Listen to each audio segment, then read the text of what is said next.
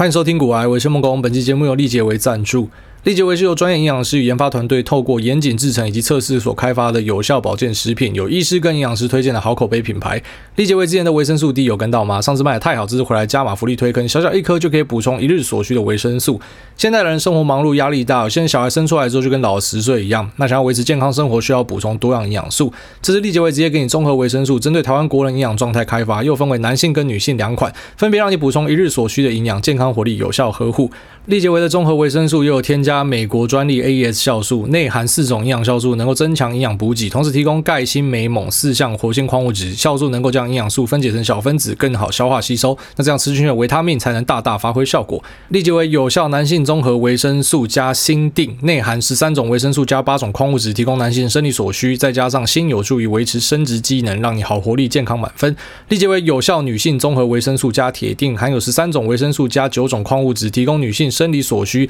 再加上维胶囊铁，让你好气色、美丽满分，还是知名江坤俊医师唯一推荐，健康更有效。那无论你是忙碌上班族、日夜颠倒者，想要健康生活，都很适合来一罐。每日一定补充一日所需营养素，原价是两罐一三六零元，那现在任选两罐只要八百八十九元，优惠只有到十月十一号，超低价福利，买给家人或是朋友都很适合。有兴趣的朋友，请把握这次机会，你可以在链接上找到相关的购买链接。好，那我最近看他们喜剧圈在血流成河。好，那我自己对于喜剧本身是没有涉入啊，就是说我跟瓜吉、凯利、伯恩算认识吧，但是其实呃。就是也没有到很熟很熟这样子，就是我们大家是可以讲话的这样。可是我自己本身第一个没有买票进场过，然后第二个平常也不会去看喜剧的东西啊。只是像之前沙太就很客气啊，就邀我去两次嘛，一次是郑博文演唱会嘛，然后一次就是他们的炎上这样。那炎上还超客气，把我排第一排，就让我坐在最前面看这样啊。那时候看是觉得还蛮耳目一新的啊，就是哇靠，这个形式竟然在台湾玩得起来，就台湾人就很硬啊。可是你竟然可以互相去抓彼此的疮疤出来吐槽这件事，我觉得干超疯的。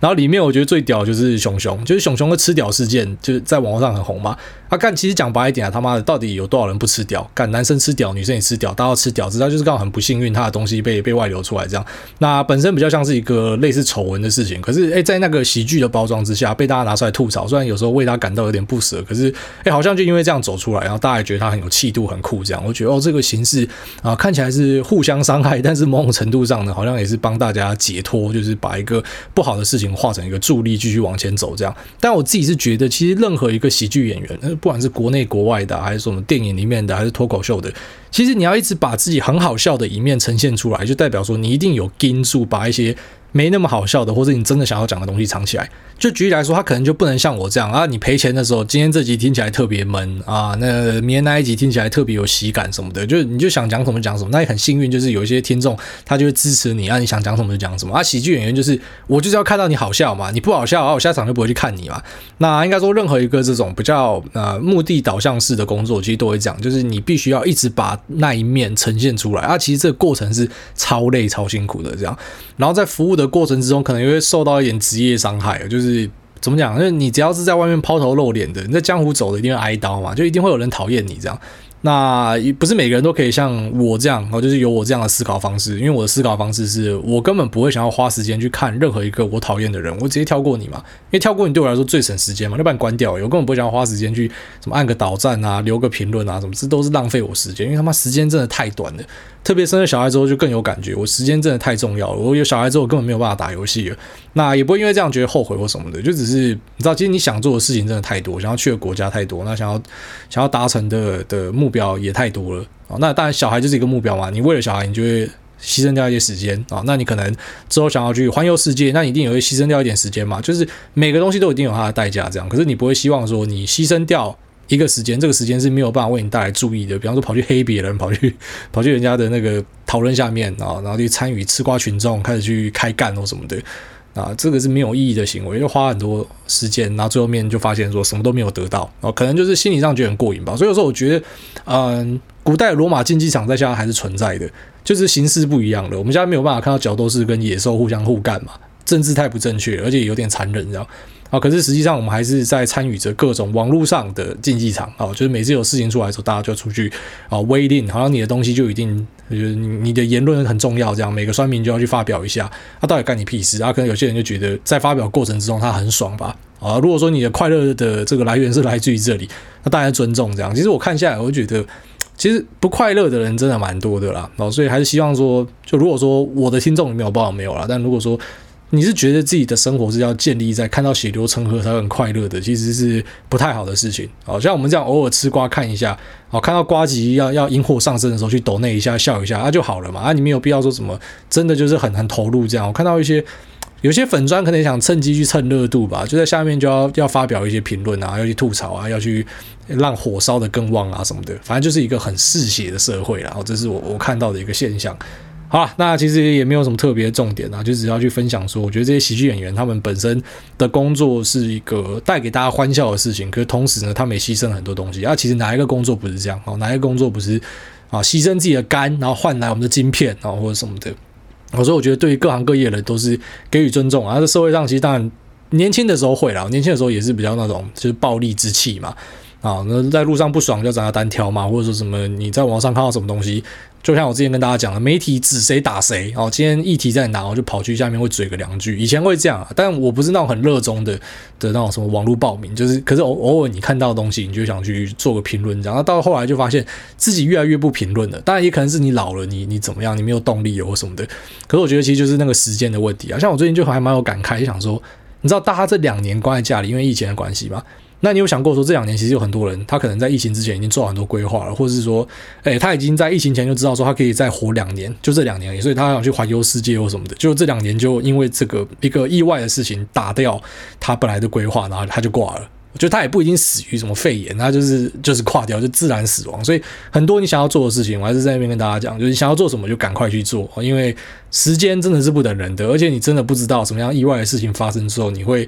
就是没有办法去做本来很喜欢做的事情。像我本来一直都以为说，哎，小孩生出来最好是不可以打电动，那不就是送去托婴或怎么解决？哦，其实没有那么单纯，就是你打电动时间真的就变很少。所以我就很庆幸以前真的是非常用力的在玩游戏，好像是把未来几年份的游戏就趁下先玩掉这样。哦，反正总之就是跟大家提醒啊，啊，当你的生活有新的变化之后呢，很多是啊超乎你想象的啊，那所以时间是真的非常宝贵的。好了，那我们这一集要跟大家聊一下走火入魔的事情，就是我在几集前有讲到这个这个事情，然后然后结果后来我自己都忘记了，就蛮多人敲碗，就很多东西我讲到说，哎，我们下次讲讲到最后我自己会忘记讲，所以大家来敲碗的东西呢，好了，我就把它优先拉出来讲。就到底什么叫做进市场的走火入魔呢？其实我相信很多人应该都有这个感受，就是你书架上放满了一堆股票的书，然后你的订阅，然后那个信用卡里面刷了好几个订阅，那同时呢，Wall Street Journal 你也把它定下去，Bloomberg 你也把它定下去。我跟你讲，这干这两个报道最鸡巴的一点就是，你要退的时候你找不到在哪里退，超麻烦的。就像他那种订阅报道有些很贱呐，他把那个这个订阅的方式设的超简单的哦，就是你随便都会订，可是你要退订很麻烦，那有些还要你打电话过去什么的，所以我觉得这还蛮恶劣的啊。反正总之就是书架上都是书，订阅订满满的啊，然后可能也跟了很多的这个所谓的投资意见领袖，海内外的，然后厉害的可能就是什么达里欧啊、Howard Marks 啊。那比较不高明的，可能就像台湾的股癌啊这样子，就陪你讲干话的，所以你可能就开始会追很多东西嘛。然后想说啊，我为什么还是没有办法把股票做好？那你就开始去思考一件事情。我的靠，那股票不就是两个方向？啊，不就是做多跟做空？然后盘整我们先不算嘛，因为盘整你也不会赔钱嘛，除非你是用选择权这种或者权证这种有时间压力的东西，不然盘整你不会赔钱嘛。那不就是两个方向吗？为什么我一直压错方向？啊，不就 fifty fifty？干，那不就是五成的机会？我就是有机会赚钱，往上或往下，因为盘整我不会赔钱嘛。那为什么我都会我都会做错这样？所以你就会开始去啊，去去很深入去追究这件事情。然后当然呈现的结果就是你订阅的东西越来越多，你买书越来越多。那到底什么东西可以帮助你呢？其实我必须得说，就是以我自己现在的交友圈来说，我真的觉得各个方法都是有机会成功的。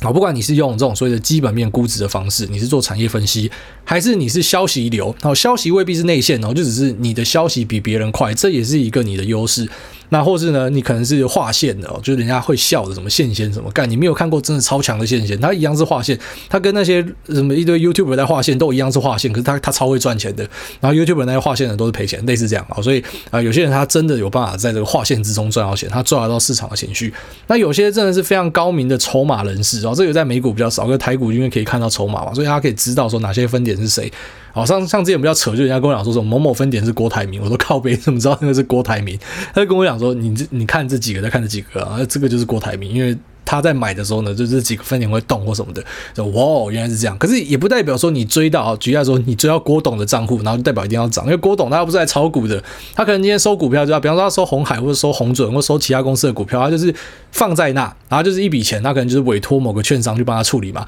那肯定有交代说我要收的区间是怎么样，所以他也不会刻意去做价，可能就是摆在那边低接这样。那你说这些所谓的大户筹码，他今天进去买就一定会涨吗？也未必，因为那也是要看他的心态嘛。他如果没有要进攻，没有要做价的话，他只是打算低接的话，他其实股票也是不会进攻嘛。然后在某种程度来说，他开始去吸纳了一些流动性之后，可能这个供需会失衡嘛，因为毕竟这个需求全部被他吃掉了，那这个供给还是一样这么多嘛，所以可能今天假设有人进来轻轻的推一下，他股价就涨了啊，都是有可能的。好，反正总之就是你会开始去研究各式各样的门派，然后我自己发现说，各式各样的门派在我自己的交友圈里面都有人做，而且它是可以所谓的长期稳定获利。那所以长期获利不是像大家想象的，你知道很多人刚进市场想象的获利是我可以每个月从市场提款多少，那个是不可能的，真的是太困难了。当然有些什么呃什么当冲天才，我们先不讲啊。可是大多数的人有可能是啊、这个三个月五个月不开张，但是一开张呢可以赚三个月五个月，哦，这才是比较符合一般人的这个投资报酬会呈现的一个状况。那我自己入门的时候呢，一开始走基本面分析啊，但是不是很纯的基本面分析，甚至是有一点烂的基本面分析。所以如果说你发现你还在走这一套基本面分析的呢，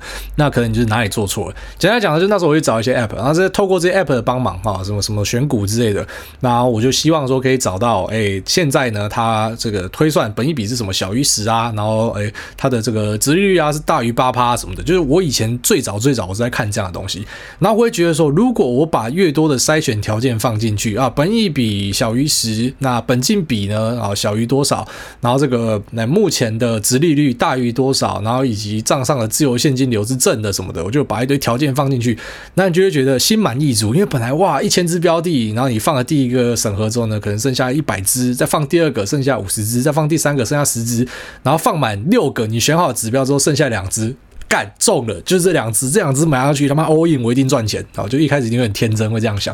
然后你做一做，有时候真的很幸运，你就赚钱了，所以你就觉得哇，这个方法有效，好高兴，好像找到一个他妈至尊秘宝，然后跑去跟同学分享，超高兴的。我跟你讲哦，那个投资很简单，就是六个指标，六个指标 key 进去之后，你他妈的那个股票就是 all in 干进去就一定赚钱，然后就很高兴这样。然后你用久之后，你就发现说这个方法是失效的，然后那你才开始去探讨说为什么这方法会无效。就是如果说这个方法可以持续帮你赚到钱，那就是个好方法，即便可能听起来很白痴，但搞不好你知道，就是大家都忘了钻石就在很很明显的地方，这个蓦然回首，那人就在灯火阑珊处，你根本不用跑很远，其实就是日常的什么券商的 app 打开来，基本的量化筛选进去就可以赚到钱。好，如果说真的有这样，那我我恭喜你。但是我经验是发现说这个东西是无效的啊，就是说它没有办法为你提供显著的胜率。所以当我今天可能压赢了几次，但是我可能下一次又把钱都赔回去了。好，所以呢，你就开始去思考说这个基本面分析是不是哪里有问题？那于是呢，你开始就去理解哦，原来。这股票是要看未来的，它不是看过去的。就是我今天不是去买一个什么公司过去的价值，我投资的公司，我是投资它未来可以赚进来的现金的总和，然后折现到现在该值多少钱。那可是你马上要产生一个问题，好，我知道要估未来，可是我要怎么样估未来？那一开始呢，我也就是诶，灵机一动，很简单嘛，二零一八年赚两块。二零二零年可以赚到四块啊，两年成长了一倍嘛。那二零二二年不就很简单，那不就是八块嘛，啊就是两倍、两倍、两倍这样上去嘛。那当然没有没有那么低能啊，就是我可能会去看啊，这个公司呢目前在七八九月哦，year on year 成长是多少？那所以呢，我就会推那九十十一月是怎么样？就最后面才发现说，哎，还是有淡旺季之分呢。啊，就算一家公司它真的是按照你讲的，它是稳定这样成长。可是有淡旺季，然后那股价当然也会跟着这个淡旺季会有所改变。然后以前比较天真的时候就想说，哎，这个旺季来了，代表股价就要涨。就后来发现不是，有时候是淡季先涨完，然后旺季就开始出货了。你就发现说这水之深啊，那你想要去了解这公司的未来成长性怎么样？当然你就开始发现说，哎，其实券商报告是一个很好用的工具。然后你随着这个券商报告越看越多呢，你又开始发现说，哇，原来其实呃有别家的是写的更好的，就这家写的他妈乱七八糟什么的，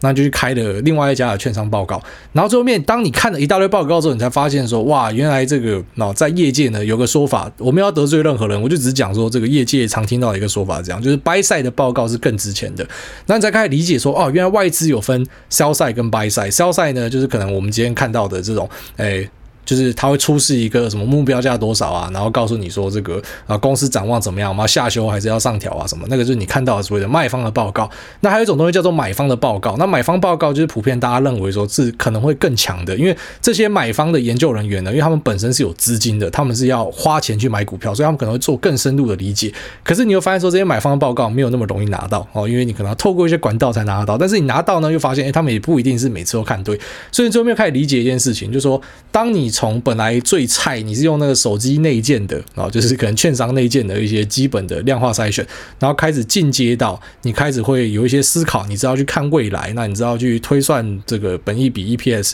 那你开始从外资的报告看到所谓的这个啊卖方的，然后再到买方的，然后买方的你也看完了，然后你还分析了海内外的报告，然后你发现说，哎。未必会赢，可是我们要解决问题不就这么简单吗？不就是股价是一半的机会是涨，一半的机会是跌吗？可是为什么我们今天已经了解到这种程度，还是没有办法赢呢？你就会发现说，那些可能在写报告的人，或是所谓的 buy side 的，就是买方的，他们是在抄资金的，他们也未必可以在市场里面看对，而且有时候其实是啊、就是。他们写的东西是对的，举例来说，他写出来的这个营收是正确的，他写出来的获利是正确的，可最后面股价并不是往他要的方向去走。那所以，当你想通这点之后呢，你可能就开始会进到下一个阶段。像我自己就是在这时候开始进入下一个阶段。那我的下一个阶段呢，就是去研究所谓的技术面的东西，因为我开始发现一件事情啊。我们拿最近的案例举例，像这个航运股，那航运股跌到现在，然后在礼拜五直接跌停嘛，三家都跌停，然后最大的三个货柜航运都跌停。然后我们才看到新闻告诉你讲说，这个 CCFI 跟 S SCFI 还有美西的这个运价哦大幅的下跌，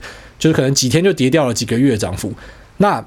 你就开始去思考一件事情，就我们刚刚讲这个 CCFI 跟 SCFI，它是一个啊，我们讲的基本面的分析的东西嘛。可是为什么这基本面分析的东西会落后，就是股价的表现这么久？就是股价已经从高点下来，早就腰斩了。可是为什么就是等到现在我们才看到报价往下跌呢？然后其实像这个案例呢，在前阵子的面板，就是我跟大家提醒说，哎，你要小心这个面板的报价已经拉平了。然后那时候面板一路跌，跌到现在，可能到这。啊、这几个礼拜、这个月，你才开始看到说，啊、人家告诉你说面板的价格大幅的下降，可是股价哦，什么群创、友达，早就已经他妈从山顶杀到山下了。那我也是因为看到很多这样的案例，所以我就开始去思考一件事情，就是如果说所有的讯息反应都会呈现在股价里面，那我是不是我去了解股价的表现就好，而基本面不是那么重要？哦，也就是说道理我都懂啊，我都懂，我都知道说这个股价先行，股价会优先反应，所以那个报价可能是延后，因为总是有人比你先知道嘛，总是有人消息比你好嘛，那报价那也算是一个落后指标嘛。那现在当然我们也可以很轻松的跟大家讲说，其实基本上你要去投资任何因为报价而涨而跌的东西呢，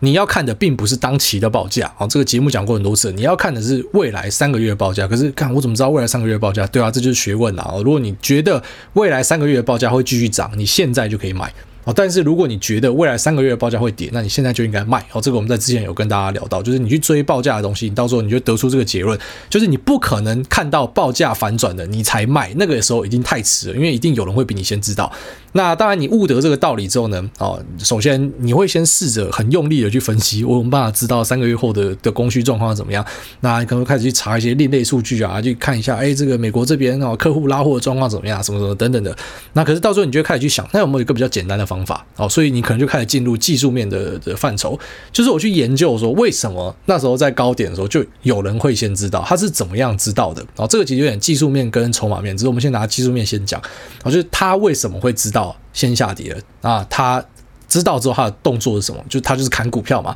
那可能就造成股价往下跌。他就想，他其实本来在前几个月哦，是你要买还不一定买得到，就东西一直在往上涨，就是每次这个价格过了就没了，然后就很快的就继续往上推。可是为什么突然啊过了某个时间点之后呢，变成大家愿意一直便宜卖？哦，那这个东西其实，在股票市场讲，可能很多人会鬼打墙，会转不过来，因为他心里面就会觉得，就是我是在投资一家公司，对吧？哦，所以当公司变便宜了，我为什么不买？可是如果我们今天用货物的角度去解释，搞不好很多人就听懂了。一样一个那个什么麦当劳之前送那什么 Hello Kitty 全套嘛，就以前超喜欢送那种赠品的。那这个全套呢，可能在全盛时期，我们举例啊，就一套可能两万块台币吧。然后这边开始跌，变一万五，变一万二，变一万，变八千，变五千，变三千，变两千。这个你用肛门想就知道，说这个东西现在已经没有人要了。可是，在股票市场，我们会转不出来，我们会觉得说，没有这个是变便宜了。好，这就是我们所谓的价值陷阱，就是你觉得这东西是变便宜，可实际上是有人比你先知道这个东西已经没有人要了，所以他开始在出脱东西。那就此你就进入技术面的范畴，你就会开始去研究说，好，当今天摔破了前面那个支撑，你就想要，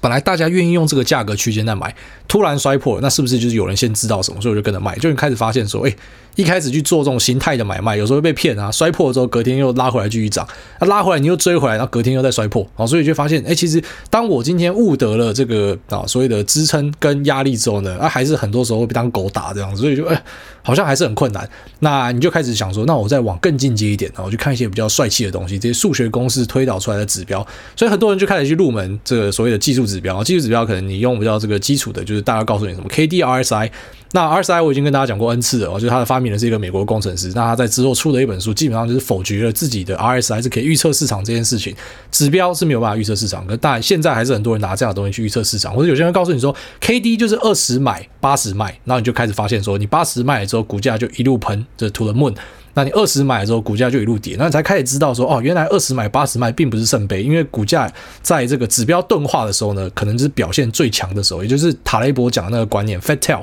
当一个小概率的事件发生之后呢，它可能才是最补最补的这个阶段啊。但如果说你是坚持着二十买八十卖，那你可能就会错过一大堆的行情。但当然一定会有人跟你宣称说，哎，二十买八十卖没关系，我们就赚我们可以赚的就好，这余生余尾给别人啊。其实到最后就会发现，这各个派别呢，就是你信者恒信啊，反正你相信就好。然后像我们这种就是一直想要去追求真相的，虽然我直接讲结论，到现在都还没有找到真相哦，但是在过程之中，你会试着去啊，把每个方法都拿来套用，然后你去试着去最后面帮他定义说这个方法为什么我不可以拿来当核心，因为没有一个方法真的可以当核心哦。所以在这个 K D 跟 RSI 你都用了之后，然后发现说这个东西嗯就还好之后呢，你会进展到一个比较厉害的东西。我觉得这个指标到现在我自己都有用哦，就叫做 M A C D。那 MACD、MA 呢，就是 Moving Average 啊，那 CD 呢，就是 Convergence and Divergence，就是啊 Moving Average 的收敛跟发散啊。那这个东西其实它的本质上就是均线，一个长短均线去做一个变化。那这均线之间的呃交叠的距离啊的变化，就是那种所谓的乖离值啊，用透过这个乖离值跟均线之间的变化，然后来告诉你说，目前这个你买的位置呢，是不是在乖离很大的位置啊？我觉得这个东西对交易上。哦，先讲交易的部分，我觉得是很有很有帮助的，因为它会让你可能比较不会在这个呃一个行情中去追高啊，因为你可能看到这个地方是乖离很大了。那当然，乖离很大，它有可能会更大，可能继续涨。可是你知道这个地方风险大了，所以你不愿意在这边追价，你可能会等到啊下一次开始收敛回来的时候再买。所以当然这个东西就对你有所帮助，就是你开始减少一些追高的可能性。这样，那我觉得 MACD 的指标确实是就是相对前面刚刚讲的这两个指标来说呢，它是好用很多的。那确实也蛮多自己的朋友就会参考这个指标，然后我觉得 MACD 是一个可以参考的指标。可是当然你也会发现说，啊，就是如果你使用 MACD，举例来说，我在零轴开始往上突破，然后哎在这乖离力很大的时候呢，拉回的时候卖出啊，那你卖出很高兴嘛？因为之后真的稍微回调了一下，就之后继续往上喷的。好，可是因为你的条件是在零轴之上才可以往上买，就是在零轴太远的地方你是不买，所以因为这样子你又错过一个大波段，所以你就开始去理解说，哎，其实每个指标都有它的局限性啊。那其实刚才前面讲 KD RSI 也不是说他们是完全没有用，就只是哎，它可能在一些状况之下呢，它会让你错失掉东西，但当然它也可能会辅助你去做一些判断，所以你就开始不会去那所谓的文人相亲啊，然后指标相轻讲的有些。指标有用，有些指标没用。就你知道，他们可能这个在胜率上的帮助呢，都没有办法让你变成什么六成、七成、八成或者九成胜率。可它可以协助你判断。然后有时候其实我们就只是需要一个参考基准点了，就协助你判断。它未必是会大幅的增加你的胜率，可是它可以让你至少把你的操作呢锁定在一些固定的条件之下。也就是说，你把变音变小啊，变音本来有好几个嘛，变音开始缩小、限缩之后呢，那当然你可能就更可以有效的去追求说怎么样让你的绩效更好。那当你各个指标都玩过一轮之后，其实我们刚才只是前面随便举例三个，就是后来还玩很多啊，什么威廉指标、震荡指标什么超多的。那 Trading View 上面指标全部开过，然后你就会开始去发现一件事情，然后就说指标的这个变化呢，都是透过收收盘价，然后收盘价以及时间啊时间轴那来计算出来的。所以呢，为什么我不直接看 K 线就好？哦，这就是很多人讲的所谓的裸 K 战法，就是我什么都不要看，我就只看价格跟量的变化。那其实进展到这边，我觉得就算是技术分析的一个进阶。哦，就像那个估值的部分啊，如果说你还在算过去的，你就是菜鸡嘛；你还在看那个券商给你的基本量化，你就是菜鸡嘛。可是你你进展到你可以去算未来的，你就是变进阶了。那技术分析一样，就是当你还在依赖在单一指标的时候，你可能是比较还不行的时候，但是你开始知道说，哎，指标是可以灵活的变换，然后他们的核心其实都是在一个这个收盘价跟时间轴的变化之下所做出来的。你开始去专注于，那我直接看这个目前的价格跟目前的量能的话，你就开始进阶了。然后，但是一样，就是你到这个阶段呢，也不代表说你是稳定赚钱的。你今天看到价格突破了，你追进去，可是有一大堆假突破啊。就以前阵子来说，如果说你是单纯做价格突破的，哇，动能流在前阵子赚翻了，就大家讲的疯狗流赚翻了。可是在这阵子你去做这样的东西试试看看，你一定赔腰脱裤。在这三个月这样做，你可能直接把前面赚的全部吐回去啊。所以你会发现说，就算我找到一个在某个市况可以做的方法，可是在这时候做，哎，可能也未必行得通啊，因为可能市况已经不一样了。那于是呢，你就开始去想说，好，既然这个买卖呢，啊，就是会呈现在价格的变化以及量能的变化。那不如我再往更上线去追，然后就是美国人做不到，但台湾人做得到，就我直接去追筹码，我直接去追说每个人的动机是什么。好，那筹码这个东西呢，我觉得就是台股里面最悬的哦。它在美股你是没办法做，因为没有办法追踪到筹码。你可能对啊，你可以看得到哪些 ETF 会买或什么，那就最基本的筹码嘛。那在台股呢，你可以进阶到，比方说我知道外资买什么，那投信买什么，自营商买什么，自营商避险买什么。那自营商避险买什么，那比较像是比方说散户权证做多，那自营商避险就要跟着做多嘛，真的是一个这个他去对冲掉风险的一个做法。所以自营商避险可能大家拿来当成是一个散户的指标，那自营商呢，可能就是大家去看这些啊，就是。有有在自营的的券商呢，他们可能是要跟跟牌啊，或是自己分析啊，那他们选择要买进卖出，这可能比较少人在看。那大家最主要是着重于这个外资跟投信啊，那比较进阶的人可能又是着重于投信，因为外资的部分你会发现，啊，有时候买，有时候卖，有时候买到极限的时候反而是要到货了，所以外资的部分可能比较少人看一点啊，就是可能一些比较新手的会看，但是到比较进阶，可能大多数人是追投信，因为投信呢，它有一个做账的压力，它有绩效的压力，所以呢，它可能进来它就是要拉抬股票。那他在拉抬股票的过程之中，当然大家就可能跟着，就是我们讲的投信大哥一起吃肉哦。可是你发现，哎，投信大哥，你最近跟着他走的，你可能也是被棒打在头上这样。那比较基本的追筹码，就像刚刚前面讲的，基本的技术面跟进阶技术面，基本的基本面跟这个啊进阶的基本面。那比较进阶的这个筹码面呢，哈，就是我知道有些人会做到比较夸张，是他会去看，就是台湾的这些主动基金，那基金买什么？啊，比方说什么就就不讲名字啊，就是比较有名的几个投信啊，那他们知道这个投信的绩效是好的啊，就是一定还是有投信，它是年年可以打赢大盘嘛，非常厉害的，所以他们就去追哦，这些人买了什么？那当然。最最最进阶就是那种内线咖，就是前阵子新闻爆出来什么劳退啊、那个有问题的嘛，因为他们投信自己要买什么，他就开自己的账户，当然一定是用人头嘛，可能什么啊、呃、老婆的还是谁的，比较白痴用老婆的啊，一定是要用比较远的，然后他自己知道他们自己的基金要买，他就先用那个账户买好，然后去抬轿，这个就是把筹码面用到一个极限就会变这样哦，就是你在搞内线交易，那有些人就是比较诶、就是比较合法的的方法去做呢，那就是可能我去追说他买的东西是什么，那我就跟着他一起买，然后那就是比较进。阶的筹码派，那但是比较出阶就大家就看啊，今天投信买什么，他也不会在意说买的投信是谁啊。比较进阶就会在意说那是哪一个投信买的。那当然又还有在更进阶，就是甚至追到分点哦，哪一个分点在做什么事情啊？比方说以台股比较有名的，就是啊，比方说什么嘉义啊，那呃虎尾啊，或者说什么什么凯基台北、凯基松山啊，这些就人家讲什么当冲分点嘛，然后隔日冲分点嘛。那他今天可能买了之后，呃，隔天就把它倒回来，所以有些人就想说，那我就跟着他们做就好了，我就跟着买。我今天只要买，然后我发现，哎。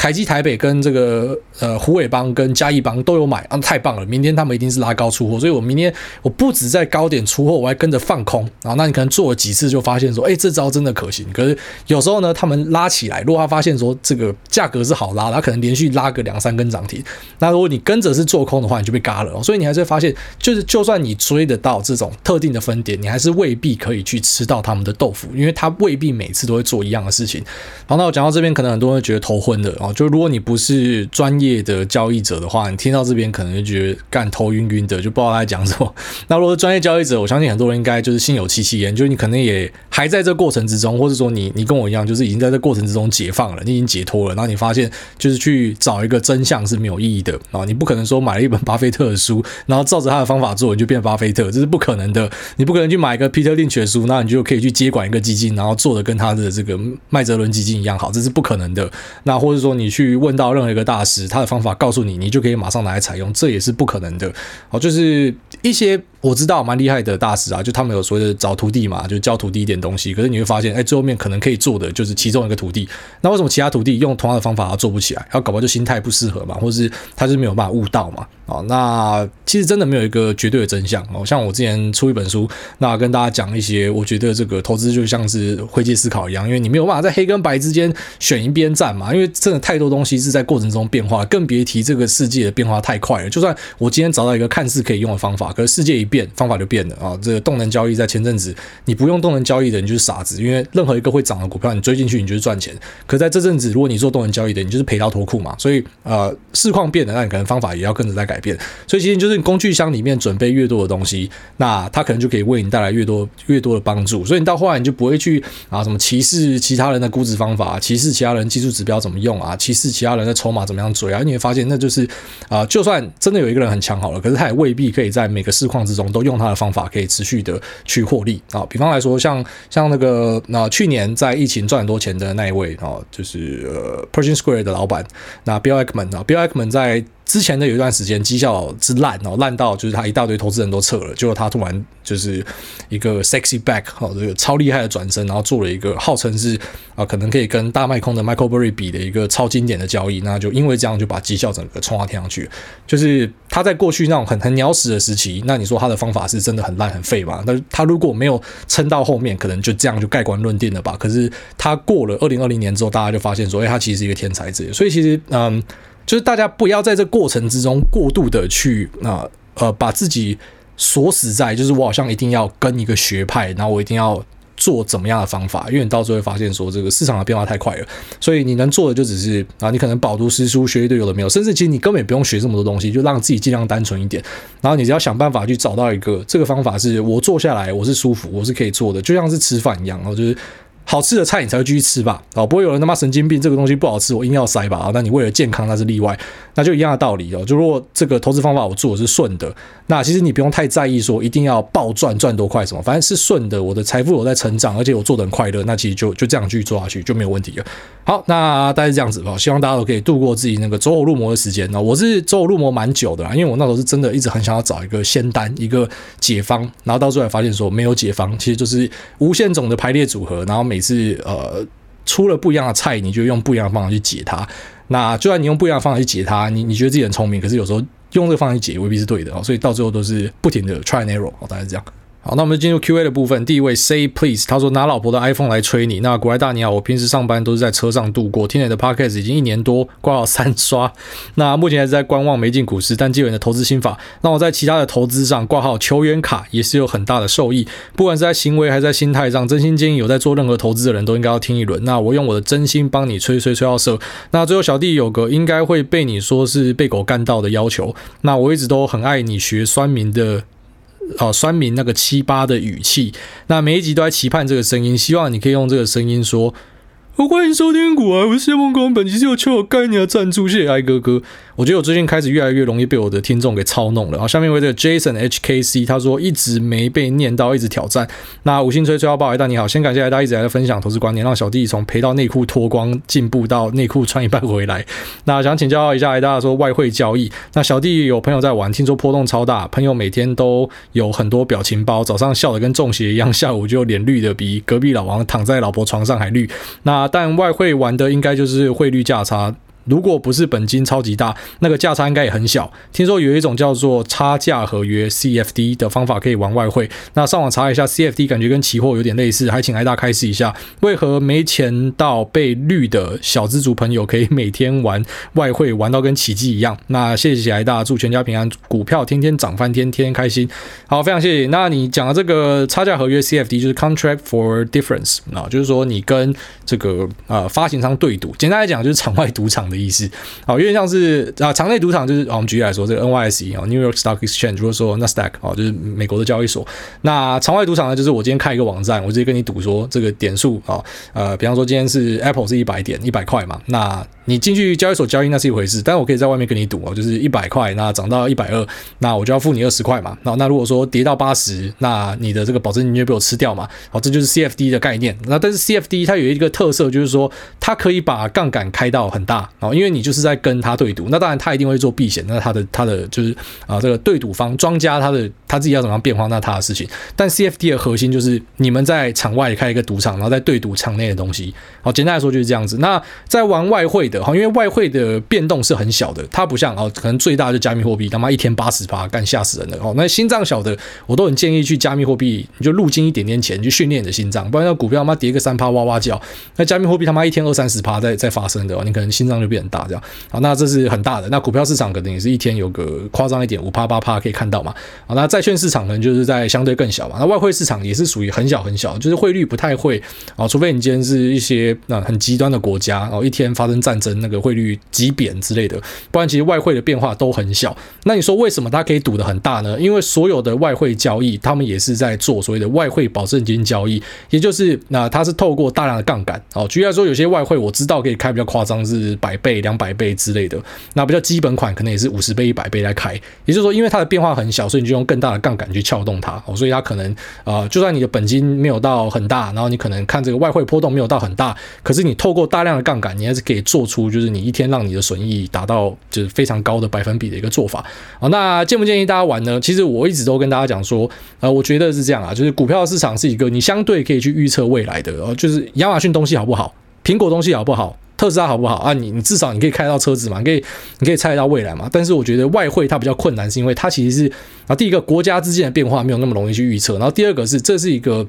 啊，世界央行的战场，央行跟我们一般人类比起来，它是就像之前很早期的节目讲，他们就像是克苏鲁，我们就像是人类。克苏鲁对人类是没有情感的，它可以轻松就把你碾过去，因为对他来说，像这个美国在二零二零年三月，然后它释出那个流动性，直接就把股市他妈硬拉回来，就是。马上就解决一大堆问题，好，所以当这个央行之间在对战的时候呢，我们凡人在里面要吃到肉，我觉得是相对困难的。所以我觉得外汇交易，呃，跟这种所谓的债券交易啊，其实很多时候都是我们讲啊，就那种可能真正的天才、很厉害的人在做的。那。我背，好像我自己会觉得我做不来这样，我真的是，呃，至少以我看下来，我觉得你要去在这里面赚钱，那个几率是更小的，好，就是比你可能在股票里面啊做投资要赚钱的机会是来的更小的，好这是我的想法。那下面为这个 King Ning 好，他说股外有限公司，那谢董事长你好，五星奉上。很常 Q&A 听到大家询问投资值利率高并配发股利的标的，而不是指数型 ETF。那想请问投资大盘的资本利得如何再投入？现金股利是左手发右手，但本金不动的状况之下。下投进去零零五零或是零零六二零八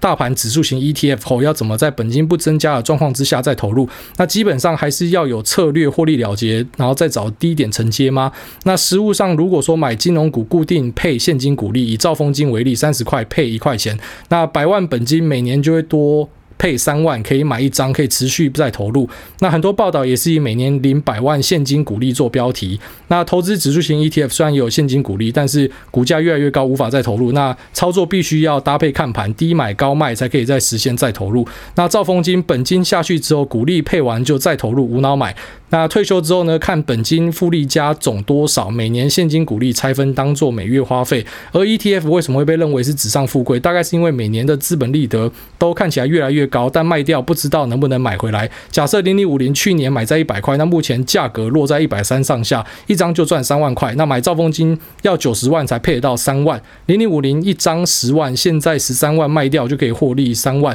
差别在于没有本金继续投，只能看它慢慢的继续上去，放了几年也有可能爆。超过一座山，Thank you, K。好了，那你这题又是万年老梗啊！我发现很多人真的过不去这一关啊！以后要来问这问题前，先请你们做一件事情，就是你把还原全息之后的报酬啊，在网络上都找到，你抓一个年份，然后到现在，然后去比另外一个还原全息之后的报酬啊，因为这个假设就是说，假设他没有把息配出来给你，那实际上资本利的报酬是多少嘛？那更别提零零五零，它不是没有配息啊，零零五零也是有在配息的啊。兆丰金的殖利率我记得好像是大概落在六趴吧，那零零五零的殖利率好像是落在四趴。那可是零零五零的资本利的得应该是屌打兆丰金哦。那我这边直接帮你拉看看，我们就知道了嘛。哦，我手边有软体，我们直接看，就是我们用零零五零，然后去 versus 啊，兆丰金是二八八六嘛，二八八六 OK 一比，然后在这边啊，二零一五年到二零二二一，快二零二二了，我我靠妈的，今年要过了。好，我们直接来最左边是二零一五年，OK，那零零五零的报酬从二零一五年到现在是一百趴，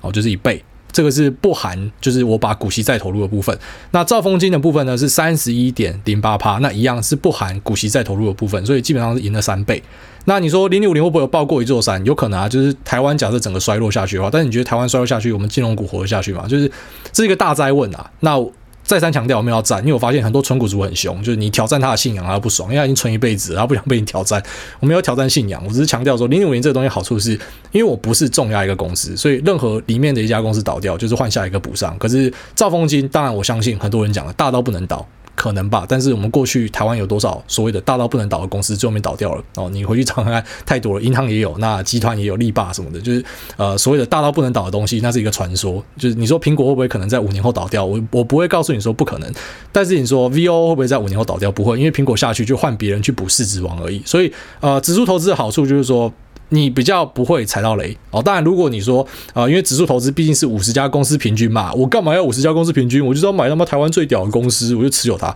OK，但前提是你压得到台湾最屌的公司。那呃，大力光之前大家说很屌，就大力光这一两年基本上就跌烂哦，所以。呃，以这个指数投资的角度来看呢，大立光就会慢慢的被剔除掉。可是你就想，如果当时是在两年前开始存大立光的，到现在他就是剉赛，他觉得大立光大到不能倒，这么强，全世界镜头的领先领导者什么？当然你说科技股危险，金融股 OK，那一样你去找看看啊。这个我就不一一举例了，就是金融股过去说大到不能倒的，后来倒了几个啊。所以嗯。